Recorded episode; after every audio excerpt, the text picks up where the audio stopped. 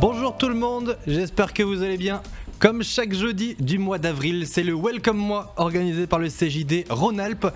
Le but de cette série d'émissions, eh c'est d'apprendre plein de trucs destinés aux dirigeants, mais aussi et surtout de faire découvrir au plus grand nombre euh, le CJD Rhône-Alpes et le CJD en, général. Alors un mot pour commencer à ceux qui n'auraient jamais entendu parler du CJD, c'est très difficile à définir ce que c'est le CJD. On dit souvent qu'il faut y être pour euh, comprendre. En résumé, c'est une fédération de petites associations locales qui sont regroupées en région et puis au national. Il y a aussi des CJD à l'international. Mais alors pourquoi faire? Eh bien tout simplement pour qu'on évolue tous autant qu'on est en, tant que dirigeant. On dit souvent pour rompre la solitude du dirigeant. Mais même si vous n'êtes pas seul, vous pouvez aussi avoir envie d'échanger, de partager, de discuter, d'apprendre des trucs. Et on le dit souvent, le CJD, ces actions, elles sont regroupées autour de cinq piliers. C'est d'ailleurs pour ça qu'il y a cinq lives en ce jeudi du mois d'avril pour vous le présenter. Il y a le pilier s'engager, dont on a parlé la semaine dernière. Il y a réfléchir, il y a développer, il y a expérimenter. Et puis le dernier pilier, et pas des moindres, c'est se former, puisque on le dit aussi, le CJD, c'est un peu l'école des dirigeants et c'est un des gros piliers euh, de notre structure que d'essayer d'apprendre. Alors d'apprendre pour soi ou pour son entreprise, euh, on le verra au cours de, cette émission. Et on va essayer d'ailleurs de parler des deux, puisque ce soir, on va parler des émotions et de leur leadership avec une super invitée qui est une formatrice du CGD depuis plus de 10 ans. C'est Sylviane Retuerta. Salut Sylviane. Il faut que je mette ton micro en on. Ça va Tout va bien? Oui, je t'entends parfaitement bien. C'est moi qui suis pas encore très réactif. Il faut que j'apprenne à allumer les micros au bon moment. Mais là, on est parti pour une petite heure d'émission euh, avec également Julie Céline Gourbon depuis Lyon, qui est notre chargée de projet au CJD Rhône-Alpes. Comment ça va, Julie Céline? Très très bien ton rôle ce soir, c'est non seulement de donner ton avis quand tu le souhaites, mais ça tu le fais toute la journée, mais c'est également de relier les questions de ceux qui vont participer à l'émission avec nous euh, ce soir sur les différentes plateformes, parce qu'on a décidé de multidiffuser cette émission. Alors vous nous suivez peut-être sur Facebook, sur la page du CJD, sur le YouTube pour ceux qui se sont inscrits notamment sur la petite plateforme qu'on a mise en ligne. Euh, il y en a également sur LinkedIn et puis sur Workplace, qui est un peu le CJD euh, interne aux jeunes dirigeants qui sont membres du mouvement. Donc voilà, il y a un peu du monde partout. Il faut centraliser les questions mais en tout cas, n'hésitez pas à participer et à nous demander ce que vous avez envie de nous demander. Alors Sylviane, euh, toi, euh, non seulement tu es formatrice euh, au, CJD, spécialiste, on peut le dire, des émotions, mais tu es également coach d'entreprise, tu es également auteur, puisque tu as écrit un best-seller qui s'appelle Mieux vivre avec ses émotions, que Julie Céline a lu d'ailleurs, et depuis elle dit, je le crois, beaucoup mieux avec ses émotions je vois la tête de Justine qu'elle ne l'a pas fini. Elle a fait la tête des gens qui ont, qui ont lu mais pas tout. Totalement, mais je le connais presque mieux que Sylviane. C'est vrai? Ah bah alors sinon on fait une interview avec toi. Un hein. petit peu, un petit peu. On verra tout à l'heure, mais... Euh. En tout cas, la thématique qu'on a, qu'on a choisie, euh, c'est de, mélanger, ou en tout cas d'expliquer quel est le, rôle de l'émotion euh, dans le boulot du, dirigeant. Est-ce que tu peux nous éclairer là-dessus, Sylviane? Et peut-être déjà pour commencer, nous expliquer qu'est-ce que c'est qu'une émotion? Ah, qu'est-ce que c'est une émotion? Bah, C'est une, euh, une émotion, c'est ce qui, ce qui c'est un, un élément déclencheur, il y a quelque chose qui se passe à l'extérieur de nous ou à l'intérieur de nous par nos pensées, et puis on a une réaction qui nous aide à nous adapter. Euh, à, une situation bien précise. Et donc, c'est à la fois une donne euh, mentale, une donne corporelle, une donne physique et une donne biologique. Donc, c'est très complexe. Et à la fois, bah, ça fait partie de notre vie, hein, les émotions. Donc, euh, ça donne du piment à notre vie, mais en entreprise et notamment de par leur intensité, de par leur soudaineté, bah, quelquefois elles nous, elles nous posent des problèmes, elles nous mettent dans des situations euh, difficiles et donc d'apprendre à les, à les gérer nous donne de, vrais atouts. Est-ce que euh, toutes les émotions sont légitimes? Moi, je me pose souvent cette question-là. Genre, je sais pas si je ressens euh, de la colère ou de la jalousie, j'en sais rien. Est-ce que j'ai le droit de me dire cette émotion-là, elle n'a pas lieu d'être? J'aimerais qu'elle n'existe pas. C'est une réaction naturelle, Floris. Donc, euh, euh tu as beau vouloir te dire, euh, j'aimerais bien ne pas la voir, elle, est là, elle vient, elle est une réaction à euh, quelque chose qui s'est déclenché. Donc après, la, difficulté est pas tant je l'aime ou je l'aime pas. ce, qui est, important de faire, c'est qu'est-ce que je fais avec ça? Comment je l'utilise? Comment j'utilise l'énergie de l'émotion pour euh, bah, pour mieux me comprendre, pour rentrer en relation avec les autres, pour euh, réagir adéquatement à une situation. Donc elles sont toutes légitimes. Comprendre son, son, émotion à soi? Est-ce que ça veut dire la déconstruire, par exemple? Est-ce que quand je ressens un truc, que ce soit positif ou négatif, je dois systématiquement me poser la question de pourquoi je le ressens, ou est-ce qu'il faut se laisser vivre ses émotions sans absolument se poser de questions? Bah, ça dépend. Euh, si tu vis bien avec tes émotions, si elles te posent pas trop de soucis, euh, j'ai envie de dire, euh, laisse-toi vivre. Ça dépend lesquelles, j'ai envie de te dire. Ouais, c'est ça, hein. ça, ça, ça, dépend desquelles. Et puis, comme je disais tout à l'heure, ça dépend aussi de leur intensité. Et puis, ça dépend du moment auquel elles arrivent. Hein, il y a des situations qui sont euh, particulièrement euh, délicates. On est en réunion, euh, on a des enjeux et, je dirais, des situations auxquelles on a besoin d'avoir toute notre concentration.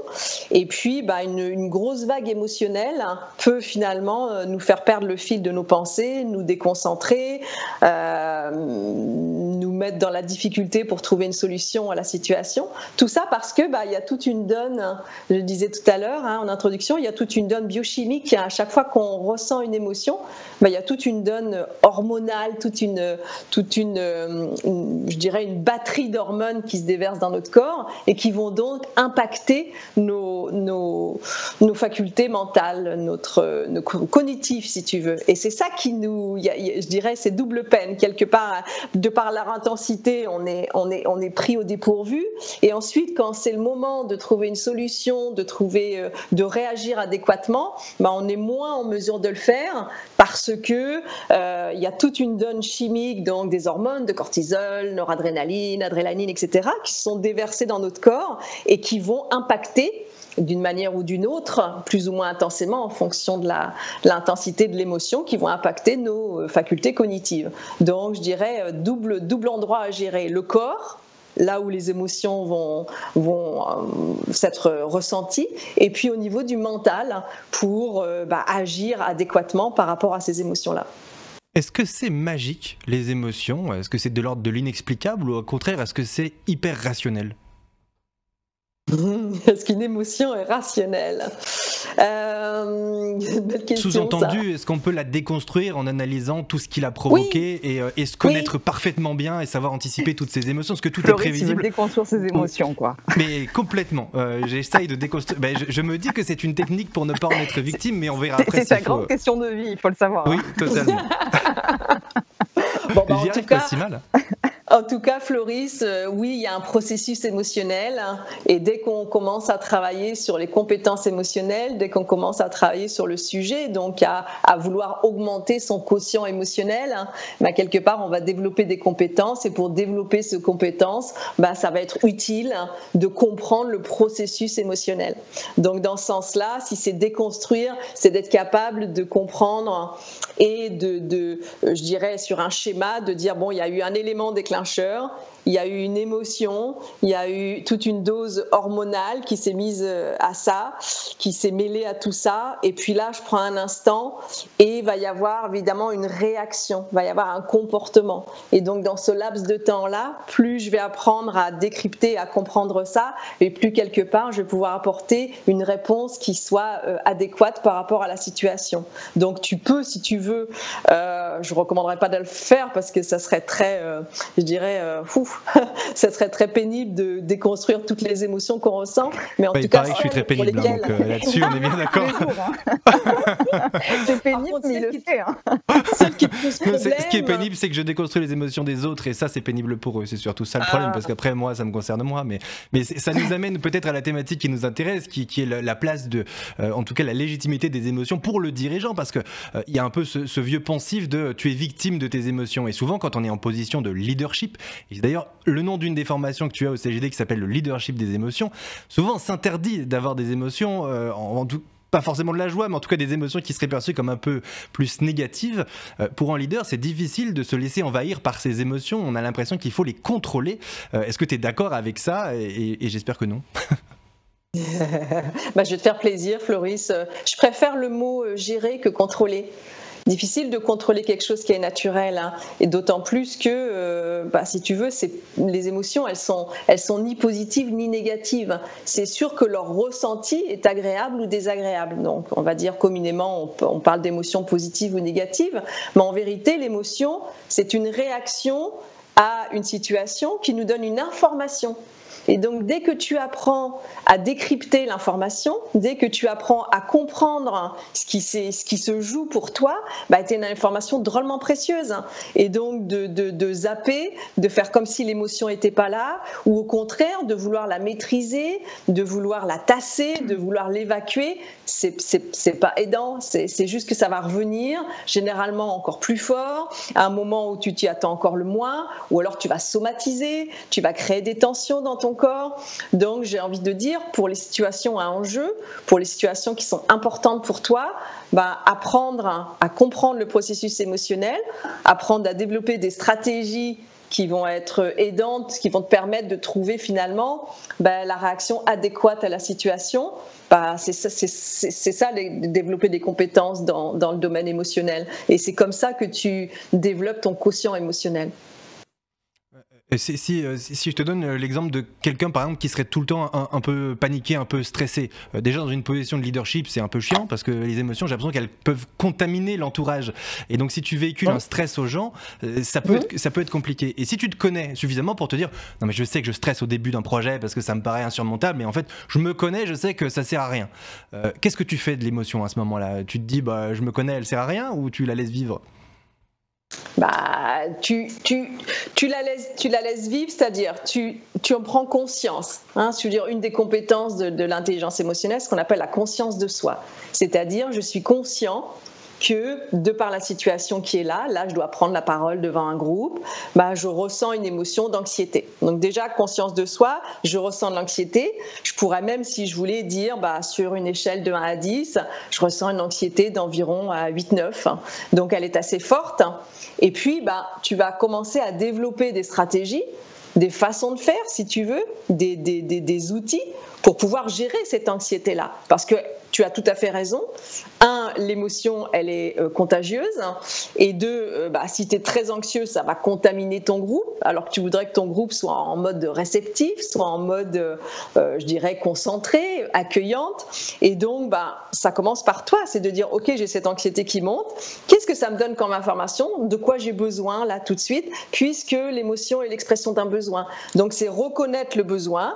Bah, par exemple, j'ai besoin vraiment de me calmer, de prendre une petite minute pour respirer profondément, de m'ancrer, de revenir à moi. Et ça peut prendre juste un 45 secondes, mais ces 45 secondes-là vont être vraiment précieuses pour la suite de ton message.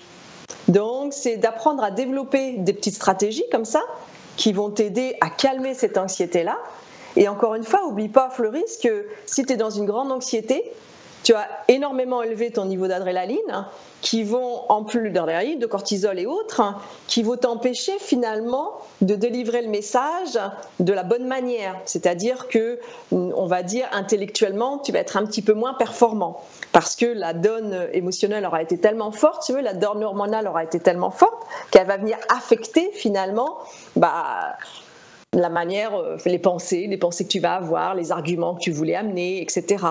Donc, euh, quand, quand, quand, tu parles, tu vois, quand j'appelais la, la, formation leadership des émotions, ben c'était justement, c'était un jeu de mots de dire ben, le leader, comme toute autre personne, il a des émotions, au lieu de se mettre en pilote automatique et de dire bah, je n'ai qu'à subir mes émotions parce que je suis comme ça, on entend souvent ça, tu sais, je suis colérique, euh, oh ben moi je me, je me frustre facilement, je me fâche facilement. Oui, il y a peut-être un terrain qui est là et qui en effet euh, montre cela. Et en même temps, je peux développer des stratégies, des façons de faire qui vont me permettre ben, d'apprendre à gérer ça. Donc, je sais pas de maîtriser, je sais pas de coincer, je sais pas de tasser, je renvoie pas ça aux autres, j'accueille ça, je prends conscience que bah, j'ai cette émotion-là qui euh, voilà, qui se manifeste en moi, qui exprime un besoin, qui me donne une information sur mon environnement, interne, externe, et à partir de là, bah, j'apprends à développer des petits outils, des petites stratégies qui vont me permettre d'être plus calme, d'être plus posé, et du coup d'être, en, je dirais, en meilleure relation avec mon auditoire dans, dans, ton exemple. Mais est-ce que le, dirigeant, euh, pour partager cette émotion, est-ce que les collaborateurs, euh, ce sont les bonnes personnes? Est-ce que cette émotion, il doit effectivement l'accueillir et puis l'évacuer et faire en sorte de se montrer le plus neutre possible par rapport à ses collaborateurs? Euh, Ou est-ce, en, tout cas quand il s'agit d'une émotion négative, parce que j'imagine que l'enthousiasme fait partie des choses qu'on peut partager, mais quand, quand on ressent une émotion qui, qui ne procure pas des sensations heureuses et qu'on préférait ne, pas avoir, est-ce que les collaborateurs sont légitimes pour la, pour la recevoir? Ou est-ce qu'il vaut mieux avoir un cercle proche et euh, et, l'évacuer auprès d'un cercle proche bah, Écoute, euh, euh, s'autoriser à ressentir des émotions, d'abord, encore une fois, c'est un phénomène naturel. Hein. donc, s'autoriser à ressentir des émotions, apprendre à les exprimer. Si le dirigeant s'autorise à ça, automatiquement, il autorise ses collaborateurs aussi à exprimer leurs émotions. Les émotions, comme je disais, elles sont utiles, elles sont l'expression d'un besoin. Donc si je suis frustrée, c'est probablement intéressant que mes collaborateurs comprennent pourquoi je suis frustrée. Quelle est la situation avec, je sais pas, un collaborateur, avec un partenaire, avec un client qui fait que je suis frustrée? Donc ça peut être intéressant de dire, bah, ce genre de situation-là, voilà, me met dans cet état-là. Et en même temps, voilà, je le partage avec vous parce que ça peut être utile pour comprendre la situation et puis ça peut être utile aussi pour mieux gérer la situation. Pour, euh, ça apporte une donnée informationnelle qui est, qui est importante, qui est intéressante. Est-ce que, Sylviane, du coup, je te coupe, excuse-moi. Euh, par, exemple, si tu as quelqu'un qui est en colère, parce qu'un collaborateur arrive euh, tout le temps en retard à des réunions, Hein voilà, ce qui peut être fréquent. Euh, comment tu gères ça? Parce que par exemple, en communication non violente, il y en a certains qui vont te dire euh, non, ne partage pas ta colère, tu vas dire d'abord ce que tu ressens, etc. Mais finalement, un bon coup de colère, des fois, ça fait un déclencheur et aussi, il y a aussi des côtés positifs. Donc c'est quoi entre exprimer sa colère de façon violente et l'exprimer peut-être de façon plus douce? Est-ce qu'il y a un entre deux Comment tu fais? Bah, tu la canalises, hein. tu canalises l'énergie de ta colère.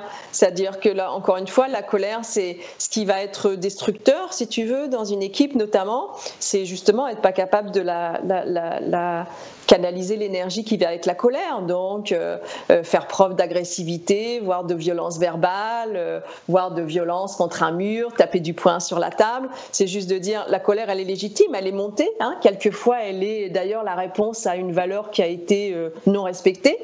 Et donc, par rapport à ça, ben, elle, tu la ressens, elle est là. Et c'est juste, de, tu peux très bien, ça va vraiment dépendre de la façon dont tu l'exprimes. Tu peux très bien dire, bah, Là, je suis particulièrement en colère. Cette situation-là me met particulièrement en colère. Et automatiquement, bah, c'est sûr que ça va affecter ton non-verbal, ça va affecter euh, tes mimiques, ça va. Il y a, l'intensité, hein, il y a l'énergie de la colère qui est là. Donc, tu peux la canaliser et l'exprimer. Euh, ça, va vraiment dépendre vraiment de la façon. Voilà, j'apprends à canaliser l'énergie de la colère et j'en fais quelque chose. Et là, ça devient constructif ça devient vraiment euh, euh, un élément de, bah, de, conscience de soi et un élément de euh, bah, je communique quelque chose qui vient vraiment me chercher, qui crée une réaction chez moi voilà, de colère.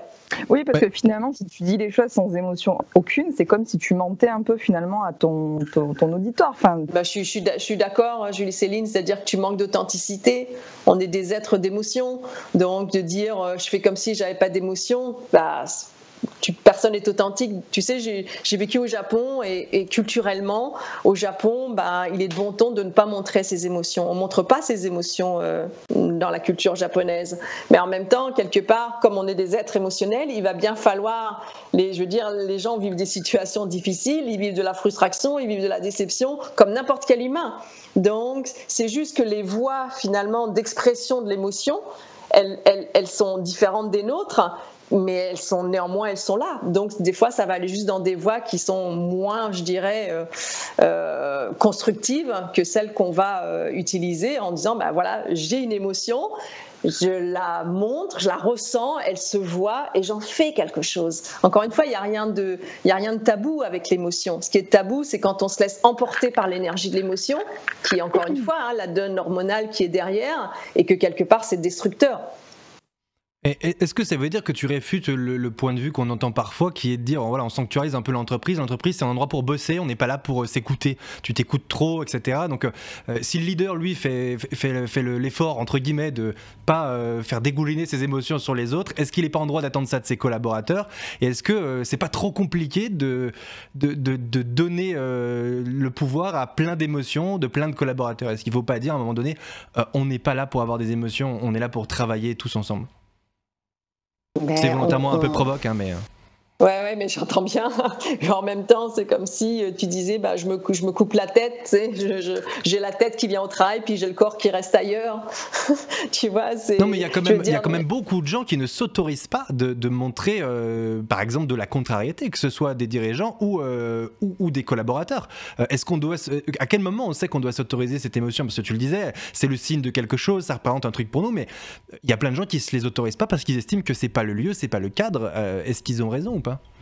Est-ce qu'ils ne les autorisent pas parce qu'ils n'ont pas développé de compétences émotionnelles? C'est-à-dire, ils n'ont pas développé des outils qui, qui, les aident à exprimer leurs émotions, qui les aident à comprendre leurs émotions? Tu sais, aujourd'hui, euh, enfin pas aujourd'hui, mais il y a vraiment une corrélation entre euh, la performance en entreprise et la capacité à gérer nos émotions. Donc, euh, c'est, je veux dire, le, le quotient émotionnel est un gage de, euh, comment te dire, un, un, facteur de prédictibilité de réussite beaucoup plus élevé que n'est le quotient, que le quotient intellectuel. Est-ce que tu peux expliquer ce que c'est que ce, parce que tu en as parlé déjà tout à l'heure aussi, ce quotient émotionnel, qu'est-ce que c'est? Moi j'ai souvent entendu dire qu'effectivement il y a le QI, le QE, mais en fait on parle jamais de quotient émotionnel. Est-ce que c'est lié à l'empathie et la capacité à percevoir aussi les émotions des autres, ou est-ce que c'est l'évaluation de ses propres émotions et la gestion de ses propres émotions? C'est tout ça, Floris. Et comment on fait pour l'évaluer du coup Est-ce qu'il y a, un protocole standardisé Ouais, non, on n'est pas dans les tests. On n'est pas dans les tests de QI. Alors oui, tu as des tests de quotient émotionnel, mais grosso modo, ce sont toutes les compétences toutes les compétences émotionnelles. Donc c'est à la fois des compétences intrapersonnelles, donc conscience de soi, conscience de ce qui se passe en moi quand ça se passe, de quelle émotion est là, de ce qui l'a déclenché, de l'énergie qui vient avec, de son intensité si tu veux, et de l'utilisation de ces émotions-là, comment je vais euh, voilà, comment je vais canaliser l'énergie, comment je vais la transmettre, comment je vais la communiquer. Donc ça c'est le intrapersonnel, et puis tu as toute la donne interpersonnelle. Donc la capacité à lire les émotions chez les personnes, à rentrer en empathie avec eux, à, les motiver, c'est-à-dire à créer de l'enthousiasme, etc., etc. Donc tu as vraiment cette double donne-là. Et le quotient émotionnel, c'est ça regroupe tout simplement toute cette euh, euh, comment dire gamme, toute cette trousse de compétences émotionnelles. Et on s'est aperçu finalement, c'est parti d'un constat de deux, de deux psychologues américains euh, qui se sont dit finalement le quotient intellectuel intervient très peu dans la réussite. Donc, si ce n'est pas le quotient intellectuel qui intervient dans la réussite, quels sont les autres facteurs, quelles sont les autres compétences qui interviennent dans la réussite? La réussite au sens large du terme. Hein. Et donc, bah, ils se sont aperçus que c'était bah, la capacité à se, connaître, à gérer ses émotions, à rentrer en, en, synchronie avec un auditoire, à être capable de motiver les gens, à les inspirer. Et, et au cœur de tout ça, il y avait les émotions. Et bah, donc, euh, tu, bah, disais que tu disais que c'était très lié le quotient émotionnel à, la réussite, etc. Euh, hum. je me demande si ce qui est lié, c'est pas la gestion de ces émotions plutôt que les émotions, ce qui nous mettrait devant le cas d'une inégalité entre les gens qui ressentent très fort les émotions et les gens qui ne les ressentent pas. J'ai parfois le sentiment que tous les grands leaders politiques, euh, les grands dirigeants d'entreprise sont plutôt proches, plus proches des sociopathes que des hypersensibles. et je me demande toujours de quelle manière on est égaux devant ces émotions et est-ce que c'est pas un un, énorme gain de, temps dans la réussite de ne pas en ressentir ou d'en ressentir très peu et, de ne pas s'approprier celle des autres euh, alors, par où commencer? Euh, La bonne nouvelle hein, avec euh, les émotions, avec le quotient émotionnel dont on vient de parler, c'est que les compétences émotionnelles, ça s'apprend. Et s'il y a une injustice, elle me paraît plus au niveau du quotient intellectuel qu'au niveau du quotient émotionnel. Après, c'est est-ce que tu considères que c'est utile pour toi? Est-ce que tu as du souci? Est-ce que ça te pose des problèmes à gérer tes émotions? Est-ce que tu as des problèmes à rentrer en empathie avec les gens? Et, auquel cas, bah, bah, c'est comme une compétence. Hein. Et si vraiment on est dans le domaine de l'entreprise, on a des compétences techniques. Et là, on est des, des, compétences de soft skills, on est dans des compétences de savoir-être. Et donc, on a la possibilité bah, d'apprendre à développer nos compétences émotionnelles.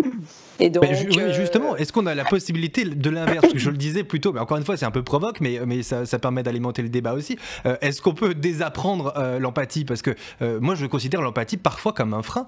C'est-à-dire qu'en étant trop en empathie de, de, mes collaborateurs, par exemple, je vais passer trop de temps à ressentir des émotions qui, en plus, à la base, ne sont pas forcément les miennes, de les comprendre, de, de, réfléchir, de reconstituer le prisme qui produit à telle émotion, etc. Alors que si j'étais un peu plus sociopathe, je m'emmerderais pas avec tout ça et j'avancerais dans la direction que j'ai choisi. Mais, est-ce que c'est pas un frein parce que tu sais pas les gérer justement? Euh, tu vois, moi, ce qui m'a étonné, Sylviane, en lisant ton, ton livre, c'est qu'en en fait, on n'apprend pas du tout à gérer nos émotions. Enfin, ouais, faut rappeler que tu l'as pas fini hein, quand même. Hein. Non, mais du coup, j'ai lu le début. Donc, je ne parle exactement que de, du chapitre que, que j'ai lu. Et dans ce chapitre, je me rends compte qu'en fait, quand on parle des émotions, c'est souvent très réducteur. On dit, euh, ben, je suis euh, content, en colère, triste, euh, joyeux. Enfin, en fait, on a peut-être une panoplie de, de six mots. Euh, et en fait, donc, Sylviane, quand on ouvre son livre, on a une espèce de grand tableau, je vous le montre, qui est assez immense, avec plein, plein, plein, plein d'émotions, de colère, tristesse, confusion, peur, faiblesse, etc. Et j'ai trouvé ça vachement riche et en même temps très perturbant parce que finalement, quand je me suis retrouvée face à mes émotions, je me suis dit, mais je ne sais pas les reconnaître. Ouais. rien que déjà ce travail-là et, euh, n'hésite pas à me demander. Généralement, c'est la colère. Hein. Généralement, c'est la colère en ce qui me concerne. Je, moi, j'ai le tableau, je sais les reconnaître. Non mais voilà, pour est-ce que c'est juste qu'on ne sait pas les gérer, quoi, en fait, et qu'en entreprise, on a peur que ça déborde parce que quand elles sont là, ben, en fait, on ne sait pas quoi en faire. Un collaborateur qui pleure en entretien, ben, en fait, on ne sait pas euh, quelle réaction avoir euh, en face, quoi. Oui, puis c'est juste, c'est vraiment euh, bah, de là que c'est parti pour moi, hein, vraiment de m'intéresser à ce sujet-là, d'écrire sur le sujet, d'enseigner sur le sujet, de coacher avec ce sujet-là, pas parce que les émotions c'est naturel et comment, euh, enfin je veux dire, on veut, on veut tous, euh, voilà, avoir plus de plaisir, on veut avoir du bien-être, on veut être dans la joie, on veut être dans l'émerveillement, dans la curiosité, dans, dans la surprise, dans tout ça, et quelque part, bah, on a comme des, des voilà, des, des, des choses négatives qui nous arrivent, enfin en tout cas qu'on a collé comme négatives, parce qu'elles sont négatives, parce qu'encore une fois, une émotion n'est ni positive ni négative, mais c'est beaucoup plus que ça nous fait vivre et le fait que ben, on se laisse déborder, on ne reconnaît pas ce qui se passe en nous, on n'a pas appris à gérer notre frustration, à gérer notre colère. Et tu l'as très justement dit, je veux dire, depuis euh, la toute petite école, et puis moi, moi j'habite en Amérique du Nord depuis 30 ans, et, le système éducatif est différent, et par rapport à ça, c'est la même chose. On a appris voilà, à, remplir notre tête de connaissances, on a appris vraiment, on a mis tout le focus sur nos facultés cognitives et on a zappé totalement euh, nos facultés émotionnelles. Donc, bah, dès qu'on est frustré, dès qu'on a peur devant un examen, dès qu'on a euh, une déception, euh, une tristesse, bah, on, est mal. On est mal avec soi-même, on est mal avec les autres, tout simplement parce qu'on n'a pas appris à accueillir ça, à reconnaître ça à mettre un mot là-dessus pour pouvoir l'exprimer, pour pouvoir le partager et du coup le gérer. Et donc, ben, 20 ans, 30 ans, 40 ans, 50 ans plus tard, ben, on refait le chemin un peu inverse en disant, bon, ben, je, voilà, en ce moment, je vis particulièrement de la frustration, où je vis de plus en plus de phases de colère, où j'ai de moins en moins la capacité à, à gérer cette situation-là. Et donc, bah, j'ai besoin de retourner au B à bas de comment je fonctionne. Et si on retourne à l'entreprise, au leader, bah, une, je dirais, des compétences euh, qu'on reconnaît au leader, c'est de se connaître lui-même et donc d'être capable de ressentir euh, ses émotions, d'être capable de les gérer, de les doser, de les utiliser, tout simplement. Et au même titre qu'on le fait avec nos pensées.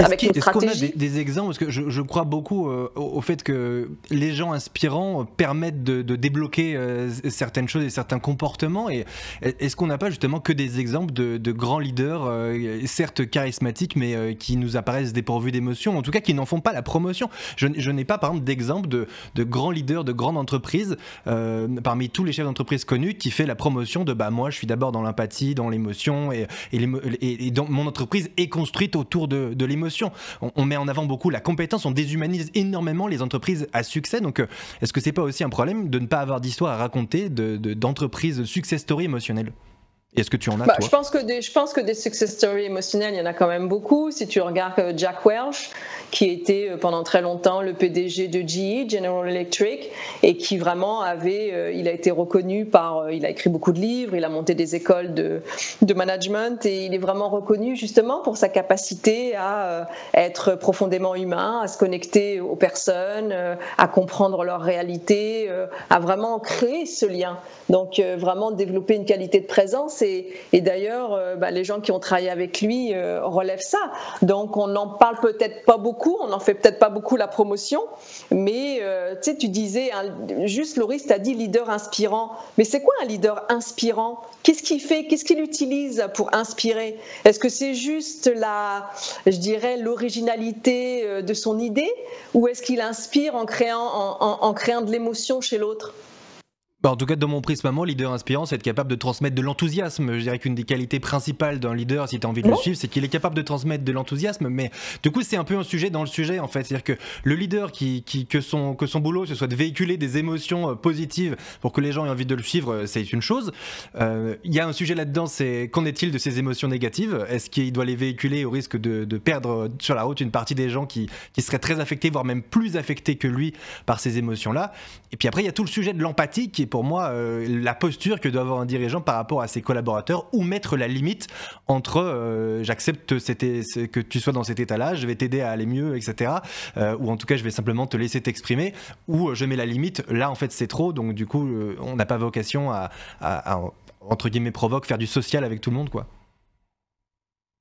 Mais, je crois que au-delà de, partager l'émotion, comme tu viens de le dire, Floris, c'est quel est ton besoin derrière, en fait? Mm. Quel est ton mm, mm. Oui, quel est ton besoin derrière Et Floris, l'émotion, c'est une boussole. Donc, je veux dire, si, si, tu sais lire ta boussole, tu vas être capable de doser, tu vas être capable de comprendre ce qui se passe. Donc, si tu es trop en empathie, bah, tu as ta boussole intérieure qui te dit bah, là, je suis en train de me laisser envahir par l'émotion de l'autre. Et comme tu es à l'écoute de toi, je, te ben le donne dans, l'exemple du leader. Euh, euh, j'ai souvent eu moi le cas de si je véhicule une mini émotion de d'anxiété, par exemple, elle va être démultipliée par des collaborateurs qui vont l'interpréter d'une manière très différente. Donc du coup, je peux m'interdire de le faire en me disant, euh, bah, je le partage pas parce qu'ils vont ils vont en faire des tonnes, alors qu'en fait non, c'est juste une émotion passagère des fois on se connaît, on sait qu'on va être émotif, qu'on va être un peu dans le creux de la vague à un moment, euh, mais que moi dans ma tête c'est clair que le lendemain tout va bien. Mais en fait si je le véhicule, comment être sûr que cette émotion-là, qui est contagieuse euh, à mes collaborateurs, ne va pas être interprétée de manière euh, très amplifiée? Question de dosage, question de, je dirais, d'intelligence situationnelle.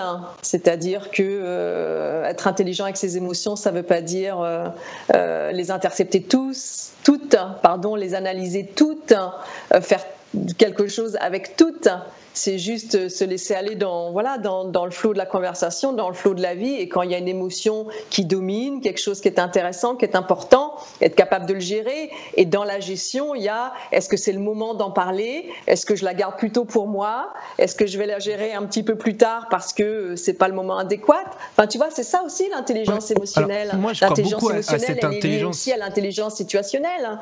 je crois beaucoup à cette intelligence situationnelle, mais pour moi, elle est facile à avoir en groupe de deux ou trois. J'arrive à percevoir à peu près ce que je peux dire ou pas et comment ça va être perçu. En revanche, comment on fait pour la structurer? Tu as parlé tout à l'heure de, grands groupes euh, inspirants. Euh, comment ont-ils fait, eux, euh, pour, pour savoir et quelle strate d'émotion ils écoutent? Parce que c'est pas pareil quand tu as trois collaborateurs que quand on a 300 000 ou 3000. comment tu, tu, tu détermines bah, quelles émotions tu vas laisser remonter? Qu'est-ce que tu vas percevoir? Et, comment se, se, structure dans une entreprise de taille intermédiaire ou une grande entreprise la place qu'on accorde aux émotions? Je pense qu'il n'y a, pas de, réponse toute faite vraiment euh, à ta question, euh, Floris. Il y a vraiment, selon les situations, selon mon objectif, hein. euh, si j'ai un objectif de recadrage versus si j'ai un objectif de stimuler les troupes, bah, je ne vais pas faire appel au, je dirais, au même registre d'émotions, je ne vais pas les utiliser de la même façon, je ne vais pas les doser et les communiquer de la même façon. Donc je ne pense pas qu'il y ait une réponse simple à ta question. Toi, ton parcours, si on peut revenir dessus, euh, comment t'en es venu à, te positionner, euh, à être dans une position d'expertise par rapport à l'émotion? Et on le rappelle, tu es formatrice au, CJD, euh, notamment une formation qui s'appelle le leadership des émotions. Mais avant, tu dirigeais une filiale d'un grand groupe dans des solutions informatiques dans l'industrie textile au Canada. C'est intitulé est extrêmement compliqué. Mais est-ce que tu peux nous expliquer, toi, ton parcours professionnel avant d'en arriver à ta, à ta position d'auteur, de coach et de formatrice aujourd'hui? Bah, j'ai eu des postes à responsabilité, on va dire, dans différentes entreprises sur différents continents. Et je me suis aperçue vraiment que, bah, justement, euh, au plus haut niveau de, direction, bah, les émotions, c'était souvent euh, plus embarrassant qu'autre chose. Et peut-être, euh, là, il y a peut-être une donne un peu qui nous différencie hommes et femmes, ou peut-être culturellement, on a, on, t'es plus un peu autorisé, nous les femmes, à euh, exprimer nos émotions et moins au niveau, au niveau des hommes. Et je me suis donc aperçue qu'au niveau de top management, si tu veux, bah, par rapport à des situations de collaborateurs qui, euh, euh, voilà, qui, qui, exprimaient des émotions style la colère ou style la frustration ou, pleurer, une collaboratrice qui se mettait à pleurer, bah, j'ai remarqué qu'il y avait beaucoup de, managers qui étaient vraiment voilà, qui étaient vraiment, ils se retrouvaient tout dépourvus, tout mal pris, comme on dit au Québec. Hein. ils étaient mal pris dans la situation. Et qu'est-ce que je fais avec ça? Et c'est en observant ça que je me suis dit, voilà, il y a vraiment quelque chose. Euh, voilà, il y a déjà quelque chose. Qu'est-ce qui manque? Qu'est-ce qui fait qu'on est si euh, finalement mal préparé à aider nos collaborateurs par rapport à des réactions émotionnelles qui sont euh, naturelles? Et ensuite, et puis ensuite, il y a eu tout le courant d'intelligence émotionnelle qui a montré que finalement bah, plus on était en bonne, je dirais, en bonne entente avec ses émotions et développer une bonne qualité de présence par rapport aux émotions des autres, bah, il y avait vraiment une corrélation entre ces compétences-là et la performance de l'entreprise.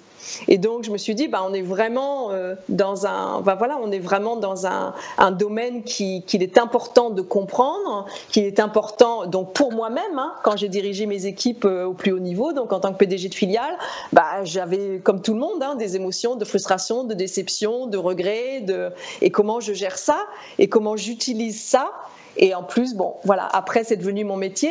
Mais avant tout, je dirais, l'entreprise a été un, beau terrain d'exploration et de voir que c'est, il y a véritablement des outils, il y a réellement des stratégies, des façons de faire qui fonctionnent, qui sont aujourd'hui accessibles à tous et qui apportent des résultats du bien-être individuel et du bien-être collectif. Et donc, euh, mon intérêt, il était vraiment là.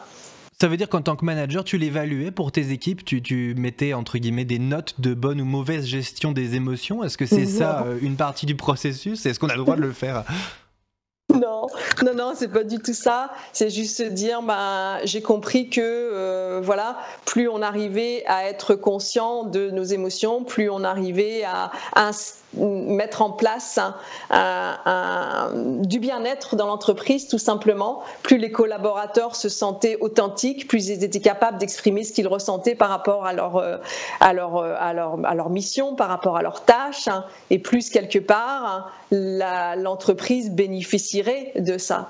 Donc c'est bah, comment je peux être vraiment dans mon authenticité, comment je peux être euh, voilà dans mon humanité d'encadrant, d'accompagnant, en voilà, en, en, faisant pas en sorte que l'émotion, j'essaie de la laisser, euh, j'essaie de faire en sorte que euh, je la laisse à la porte de l'entreprise le matin en arrivant. Ça n'a aucun sens. Hein. En plus, je veux dire, tu as tout le flot d'émotions positives qui sont aidantes, qui permettent de voilà d'être stimulé, d'être enthousiaste, de partager le plaisir, les réussites, qui sont des vrais boosters pour la performance. Hein. Donc ça, fait donner, c'est une donne intégrale à l'entreprise. Il n'y a rien de. Enfin voilà, donc c'est, on met pas de. Je, je mesure pas ou je ne mesurais pas euh, le moral des troupes. Je, j'essayais juste de faire en sorte que on apprenne à mieux voilà, travailler ensemble en étant authentique, en étant sincère, en étant capable d'exprimer quand on avait une, déception, une frustration par rapport à un sujet, par rapport à un client, et qu'on s'autorise à le faire en toute authenticité, mais d'une façon qui soit constructive. Et pour que la façon soit constructive, bah, il faut apprendre des techniques. Ça relève pour toi de la culture d'entreprise. Euh, tu as dit tout à l'heure que ça s'apprenait aussi. Alors, du coup, ça, veut dire quoi Que quand tu as un collaborateur qui rentre dans l'entreprise, euh, tu le mets dans, ton, dans ton, un peu ton guide de valeur ou quand tu expliques comment ça fonctionne ici, tu dis voilà, vos, émotions, euh, elles sont légitimes, vous pouvez les exprimer de, telle manière Ou est-ce que tu les formes pour qu'ils apprennent à se connaître? Parce que j'ai retenu que tu as beaucoup mentionné qu'il fallait d'abord se connaître soi-même et connaître ses émotions, donc c'est quelque chose de très personnel. quel est le rôle de l'entreprise dans tout ça? Bah, l'entreprise, elle n'est pas là pour formater hein, à ce niveau-là. C'est ce qu'on appelle développer le savoir-être. Donc, dans le savoir-être, bah, une des voilà une des, données importantes du savoir-être, c'est vraiment euh, être capable de, bah, de, de, de, voilà de, de, créer un, comment dire de créer une comment d'être dans sa qualité de présence, de créer du lien avec l'autre, de comprendre ce qu'il ressent, de l'aider quelquefois à exprimer ce qu'il ressent. Euh, d'être capable de euh, d'instiller des, des, émotions positives dans le système pour que bah, pour qu'on soit bien, pour qu'on travaille dans la bonne humeur, dans euh, et encore une fois, plus il y a de bien-être dans l'entreprise et plus quelque part on va avoir de la performance, on va avoir du succès, on, sera content. Et ça veut dire quoi que tu dis aux collaborateurs Ici, vos émotions, elles sont safe, vous pouvez les exprimer, vos émotions, elles ne seront pas retournées contre vous par votre manager. Est-ce que tu le mentionnes ça ou est-ce que c'est intuitif? Et Julie Céline, je te laisserai aussi poser ta question si tu le souhaites. Bah, c'est complètement en lien, en fait, du coup, je la pose de suite. Euh, non, mais du coup, euh, je crois que si l'entreprise dit vous pouvez exprimer vos émotions, ça peut être dangereux parce que si, si les gens ne euh, savent pas les gérer après, du coup, je sais, sais même pas si les gens les partageront librement. Mais est-ce que c'est pas important de spécifier on ne les retournera pas contre vous? Ben, je me demande si ce qui n'est pas important, c'est pas que les personnes soient formées, en tout cas s'il y a des managers, si les managers euh, euh, soient formés et qu'ils soient capables justement de pouvoir gérer ça. Euh, Sylviane, dans ton livre, du coup, tu parles de, de qualité de la présence et aussi d'attention sincère, parce que je crois qu'il n'y a rien de pire aussi de faire semblant de s'intéresser à l'autre. Parce que pareil, c'est pas forcément inné, quoi. De, quand tu écoutes quelqu'un, bah, tu te retrouves vite chez le psy, et je pense qu'on n'a pas envie de ça forcément. Après, il faut le faire correctement. Moi, j'ai toujours fait semblant, tu t'en es jamais rendu compte, donc ça va. mais si, justement, d'où la colère. donc finalement, vous éprouvez de la colère l'un envers l'autre, c'est ça, ah mais absolument.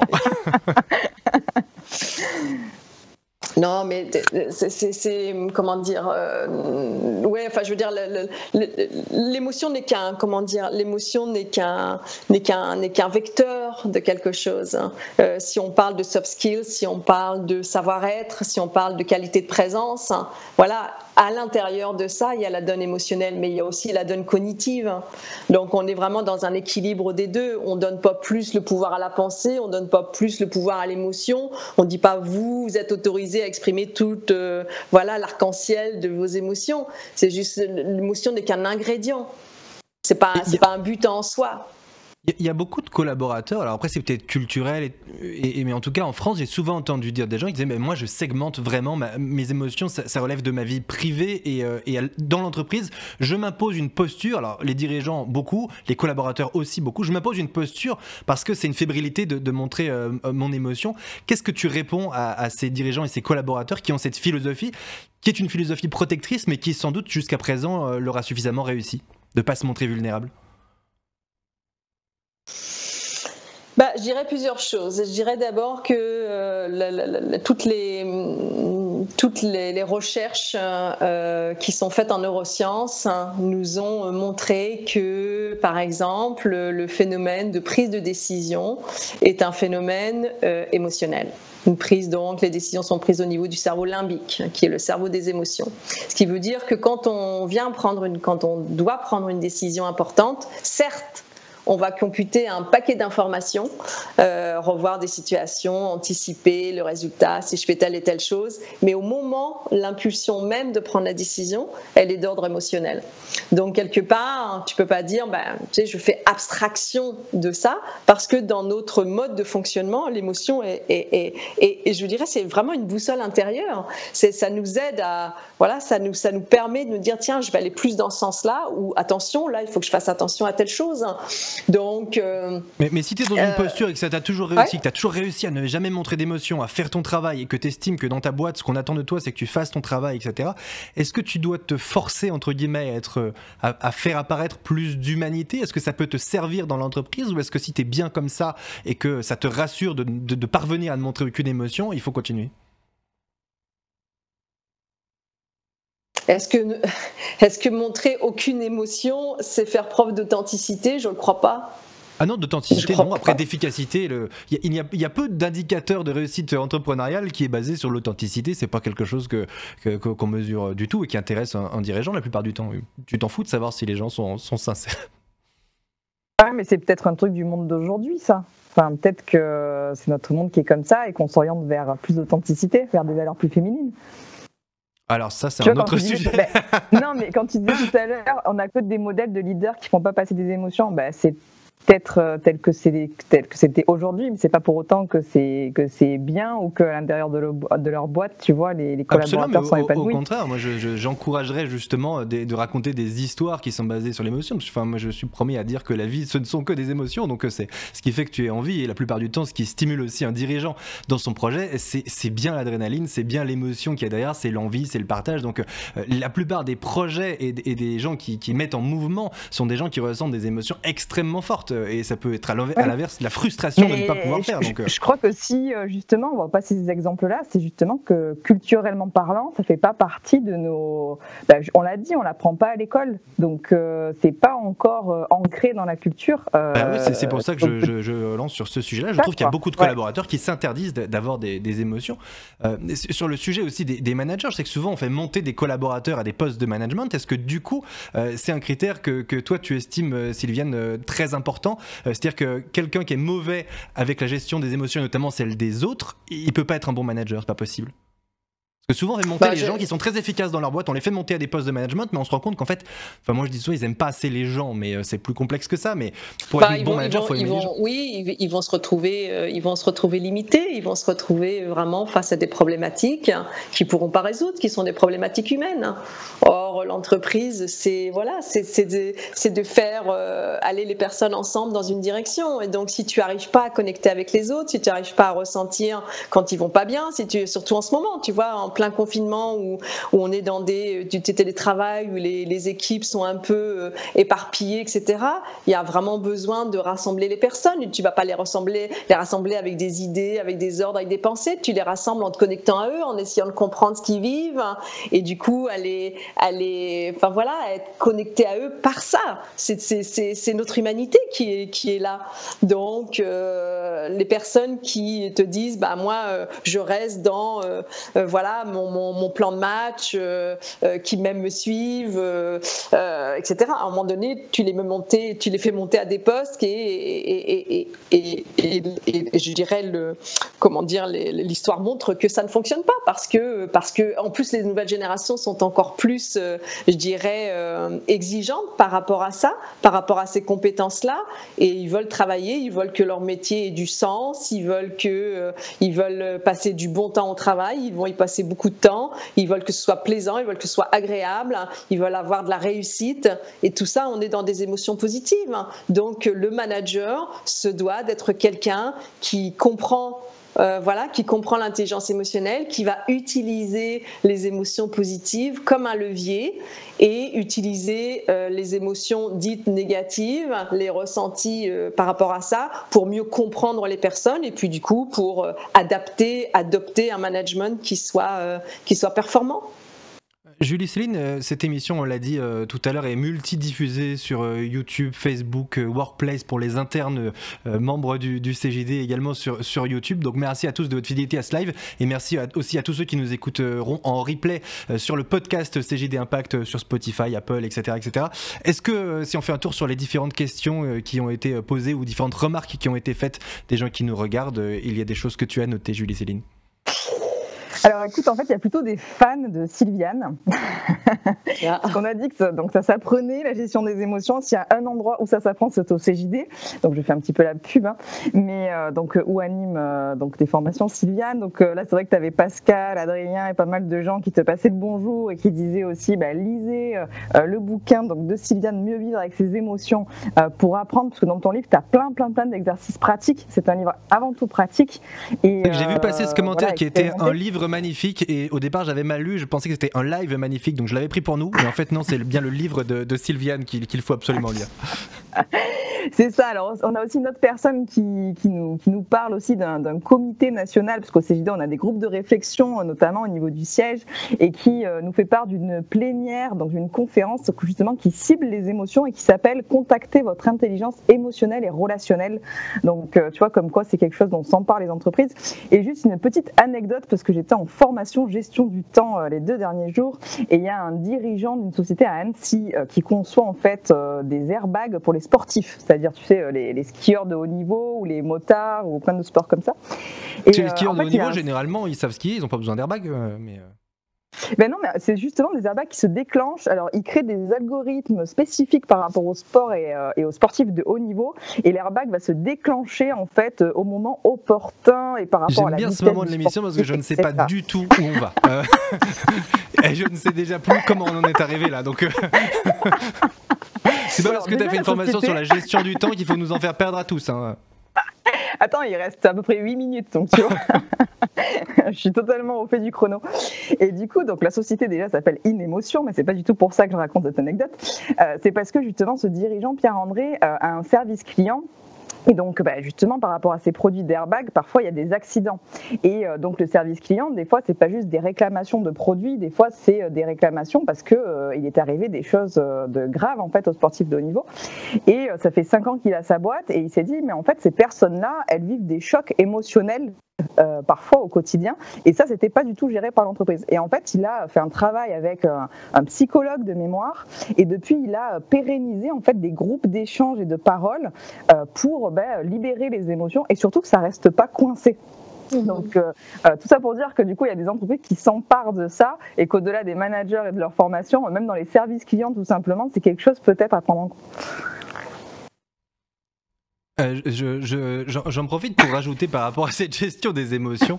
Euh, moi, je sais que je fais souvent, un, mais après, euh, on est ce qu'on est, mais je fais souvent un, management de provocation. C'est-à-dire quand je perçois une émotion latente de, de, la part d'un collaborateur, mais qu'elle n'est pas exprimée, je vais volontairement exagérer le sujet pour provoquer peut-être un peu plus cette émotion, pour la faire ressortir. Je me dis souvent que, que l'outrance permet la nuance, l'outrance la mienne permet la nuance de l'autre, parce que ça va forcer quelqu'un à s'exprimer et donc à, savoir bah, quelle est la part de de valeurs à, laquelle elle est prêt, il ou elle est prêt à, renoncer? Qu'est-ce qu'on a envie d'exprimer vraiment? Euh, Est-ce que ça fonctionne de, manager euh, par la provocation? Bah, c'est toi qui viens d'amener l'exemple. Euh, est-ce que, est -ce que ça a fonctionné pour toi? euh, ben, je, je, je, sais pas dans, dans, quelle, euh, dans quelle mesure est-ce que c'est honnête de faire ça? Ça amène les gens à t'insulter. Laurent qui réalise cette émission. Non, mais en fait, moi j'ai été en conflit avec beaucoup de gens parce que j'estime que euh, j'ai besoin de savoir ce que les gens pensent et tout pour, pour, pour euh, être sûr que tout, tout, va bien en fait. Euh, mais du coup, je, je considère qu'on tire beaucoup de choses des conflits et ça marche aussi en, en client-fournisseur, etc. Enfin, je pense que en allant loin dans l'émotion et, en, en, emportant des fois euh, ce qu'on pense, ça permet de savoir si la qualité de la relation est telle que les deux ont envie de résoudre le conflit. Et c'est là où tu sais que ça fonctionne ou pas. Donc, euh, est-ce qu'on peut manager par l'outrance, d'après toi, Sylviane? Probablement, puisque tu en es un exemple. Mais je pas un exemple de euh, réussite du tout. Hein. C'est pas forcément ce que je prendrais. C'est pas forcément ce que je prendrais. Mais ça bah, rejoint un, tu, parce que tu apportes l'humour aussi avec ça, il y, a, la nuance. Mais qui n'est qui n'est jamais compris. l'humour, c'est juste, tu peux dire, en fait, je rigolais si ça marche pas, mais il y a quand même un fond de vérité généralement là-dedans. Ça revient le sujet, je trouve, de la sincérité. On l'a effleuré tout à l'heure, mais euh, c'est que euh, si t'écoutes et que tu et, qu'en fait euh, c'est juste pour le bien de l'autre, mais que toi tu t'en fous, est-ce que c'est grave? Est-ce que c'est important d'être tout le temps sincère dans ce que dans ce que tu dis? Si l'intention est saine, c'est-à-dire de faire en sorte que in fine le collaborateur ou le pote ou le client, etc. aille mieux, est-ce que c'est grave de pas être si sincère que ça? Ah, je préfère Moi, je préfère regarder le résultat que l'intention, en vérité. Je pense que c'est plus, c'est plus intéressant de regarder le résultat que l'intention. Bah, le, résultat, si le résultat, c'est qu'à la fin, ça va mieux, mais que tu as dû en passer par des stades que, que j'analyserais comme étant proches de la manipulation. Mais est-ce qu'une manipulation dans un objectif positif et avec un résultat positif est toujours une manipulation? Je vois la, tête de Sylviane et Julie Céline. que, vous ne souhaitez pas vous prononcer sur ce, sujet polémique. On, sent ta manipulation interne quand même hein, pour avoir ce type de réflexion. Non mais je pense que je suis pas le seul du tout pour, vraiment pour, discuter avec beaucoup de gens. Je pense que euh, souvent euh, tu perçois que quelqu'un a besoin d'écoute, tu lui accordes de l'écoute euh, et tu n'y trouves de l'intérêt que plus tard. Est-ce que tu te rends pas compte quand quelqu'un ne t'écoute pas réellement? Enfin, je, tu vois, tu t'as beau faire semblant, peut-être que ça peut marcher. Eh ben, je me rends compte qu'il y a beaucoup de gens qui ne se rendent pas compte que j'en ai marre, par exemple. Donc c'est que euh, bah, parfois t'en as marre d'écouter, tu fais plus de relance et ça t'est jamais arrivé de parler avec quelqu'un et, de pas. Je parle pas avec moi, hein, mais avec d'autres gens. Est-ce que ça t'est déjà arrivé d'avoir quelqu'un qui te, qui te dévoile toute son émotion, puis au bout d'un moment tu, tu, arrêtes de faire des relances, tu, tu, tu es en attente que ça s'arrête parce que c'était long euh, et tu as perdu ton intérêt. et bah, les gens ne se rendent pas compte. Et à ce moment-là, Floris, est-ce que tu peux profiter de l'opportunité pour euh, exprimer le besoin que pour toi ça s'arrête ou que euh, voilà qu'on achève la conversation? Et eh ben, je le dis en général, mais c'est très mal pris. Tu gardes, auquel, cas, auquel cas, tu bah, ça dépend encore une fois après dans le comment tu vas le comment tu vas l'exprimer. Mais euh, c'est ça vraiment la gestion émotionnelle, c'est de dire ben là, je trouve que cette personne-là prend beaucoup de temps pour parler, ça commence à devenir un petit peu ennuyeux pour moi, dans ma carte du monde, dans mes valeurs, etc. Et donc, bah, je, je, ressens une certaine forme de frustration, et donc je vais en profiter pour dire bah, euh, je pense qu'on a fait le tour du sujet. Est-ce que ce serait voilà, est-ce que ce serait ok qu'on arrête maintenant, surtout qu'il est 18h57. Bien sûr. Et, bah, ton émotion serait gérée tu as exprimé ton besoin et la personne en face peut dire bah non non non moi je continue euh, eh ben, on va, continuer Sylviane parce que ça me paraît ça me paraît important. Je l'ai amené de manière euh, euh, peut-être non conventionnelle mais je trouve que derrière ça il y a quand même un, vrai sujet qui est admettons tu as plusieurs collaborateurs et tu as un collaborateur qui te prend beaucoup de temps parce que ses émotions sont à fleur de peau et que tu as besoin d'en parler. Et à côté tu as un collaborateur qui se concentre sur son travail et, et par chance sans doute n'a-t-il pas les mêmes besoins à l'instant T mais est-ce que ça peut pas générer le fait d'être dans l'empathie et de trop écouter, euh, une forme de, sentiment, euh, soit de jalousie, soit de, perte de légitimité de la part du dirigeant qui passe trop de temps à un collaborateur qui euh, pour l'entreprise produit moins. Ça paraît très capitaliste comme raisonnement, mais je pense que ça peut arriver. J'ai déjà eu des témoignages de gens qui disent, mais en fait, moi pendant ce temps, je bosse en fait, tu vois. du coup, quelles sont les limites et comment tu les cadres ces limites-là? Encore une fois, est-ce que c'est que situationnel? Pour moi, c'est vraiment une question de dosage. C'est vraiment une question de dosage. Et peut-être que bah, ton collaborateur qui a beaucoup de soucis, beaucoup de euh, voilà, qui a besoin de beaucoup de temps, d'écoute, etc. Bah, peut-être que lui, un, petit programme d'intelligence émotionnelle, ça pourrait drôlement, euh, drôlement l'aider. Et par ricochet, ça t'aiderait toi. Et par ricochet, ça aiderait le troisième collaborateur qui lui, pendant ce temps-là, travaille. Justement, comment ça s'apprend Parce que c'est un peu le, fond de, de, de, Là, on est dans une émission de débat et de constat de, tout ce qui peut se passer, mais c'est quoi? Est-ce qu'il y a une méthode? Qu'est-ce que tu fais, toi, exactement, avec les dirigeants, notamment du CJD C'est quoi la formation? qui se ouais, bah, formation, Floris. Ouais, c'est ça, c'est ce que fait le CJD. C'est-à-dire, le CJD propose vraiment des formations qui sont très pragmatiques, qui sont vraies, euh, très euh, orientées terrain et qui donnent des, euh, j'allais dire, des vrais outils, des, des outils Est-ce que tu peux donner genre, un, secret de formation, par exemple, un truc qu'on apprend vraiment en formation et en général euh, qui ressort de je savais pas faire ça avant bah, on vient d'en parler pendant une heure, Floris, c'est les compétences émotionnelles.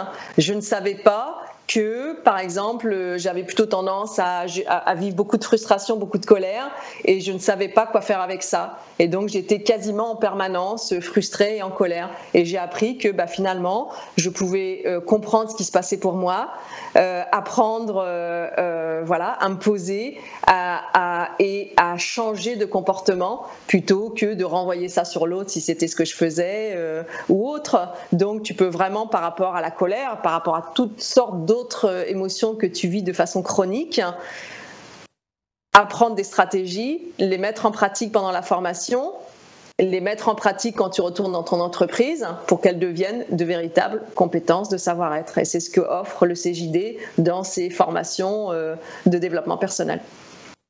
Merci beaucoup Sylviane pour euh, la qualité de cet échange que tu nous as permis d'avoir avec euh, Julie Céline euh, également à Lyon qui je le rappelle est notre chargée de projet au CJD Rhône-Alpes. Julie Céline peut-être juste un mot synthétique sur les formations au CJD qu'on a effleuré avec Sylviane sur la, partie émotionnelle mais il y en a plein d'autres. je sais que c'est pas ton rôle premier mais tu en parleras certainement mieux que moi qui ne vais jamais évidemment en formation.